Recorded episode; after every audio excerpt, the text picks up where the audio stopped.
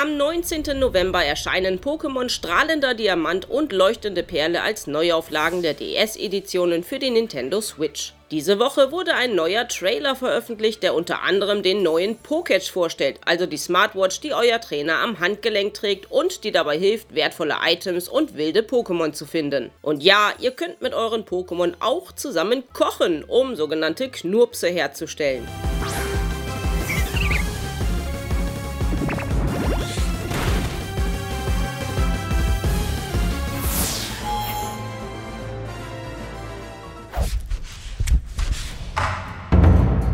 Erst am 28. Januar wird zudem Pokémon Arceus für die Switch erscheinen, das, sorry, immer noch wie ein Breath of the Wild Abklatsch mit schlechter Grafik aussieht. Der neue Trailer jedenfalls stellt die Wächter vor, die besondere Pokémon beschützen, nämlich die Königinnen und Könige. Das wiederum sind extrem mächtige Pokémon, mit denen man sich wohl besser nicht unvorbereitet anlegt.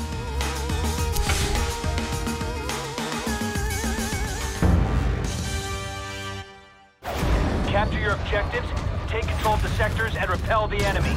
Oh, oh, oh, sagte mein Mann überglücklich, als EA und DICE diese Woche das Startdatum für die Open Beta zu Battlefield 2042 bekannt gegeben haben. Am 8. und 9. Oktober darf auf Xbox One, Xbox Series X und S, PS4, PS5 und PC rumgeballert werden. Und damit auch alle pünktlich loslegen können, kann der Preload von satten 15 GB schon am 5. Oktober starten. EA Play-Mitglieder und Vorbesteller dürfen sich übrigens glücklich schätzen, denn die haben schon ab dem 6. Oktober Zugang zur Beta.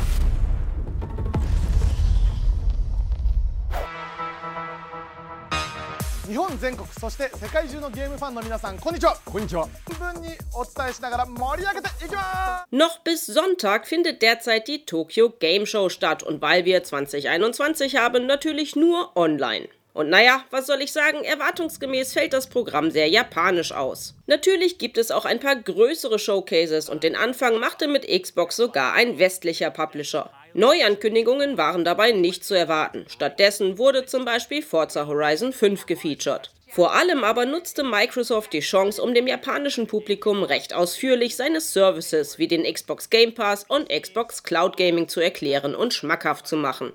Da die Xbox von allen Konsolen in Japan den geringsten Marktanteil hat, ist das durchaus nachvollziehbar. Like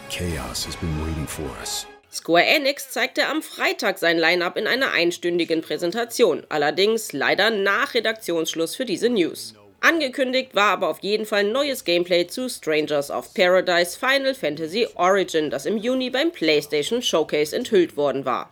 Heute und Sonntag gibt es zudem noch reihenweise Gameplay-Sessions, unter anderem zu Guardians of the Galaxy und Voice of Cards, und zwar auf den japanischen YouTube- und Twitch-Kanälen von Square Enix. Erst am Sonntag um 10.30 Uhr deutscher Zeit ist Ubisoft dran, unter anderem mit Infos zu Far Cry 6. Aber nicht nur die großen Publisher, auch viele japanische Entwickler zeigten ihre Spiele. Das volle Programm könnt ihr auf der offiziellen Website mit der wenig eingängigen URL tgs.nikaibp.co.jp tgs 2021 einsehen. Also am besten mal Google bemühen. Mir ins Auge gefallen sind während der TGS zum Beispiel diese Spiele. Gungrave Gore, das nicht ohne Grund mit einem 18er Siegel versehen ist.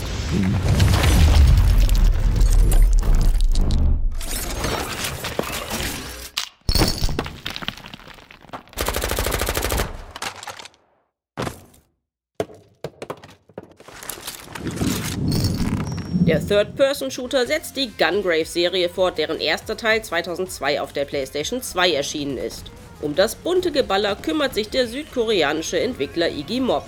Das Release ist für nächstes Jahr auf PlayStation 4, PlayStation 5, Xbox One, Xbox Series X und S und PC geplant.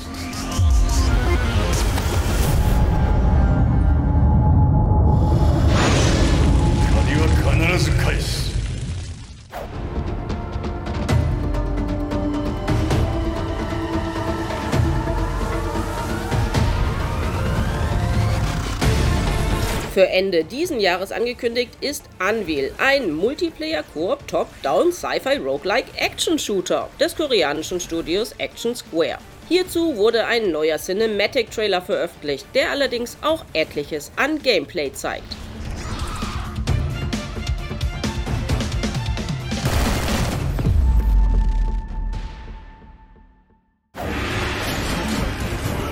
Zu den weiteren interessanten Spielen der TGS gehörte für mich auch A Rise of Awakener, das optisch an die Souls-Spiele erinnert, vom Genre her aber eher in die Kategorie düsteres Action-RPG mit Mittelalter-Setting fällt.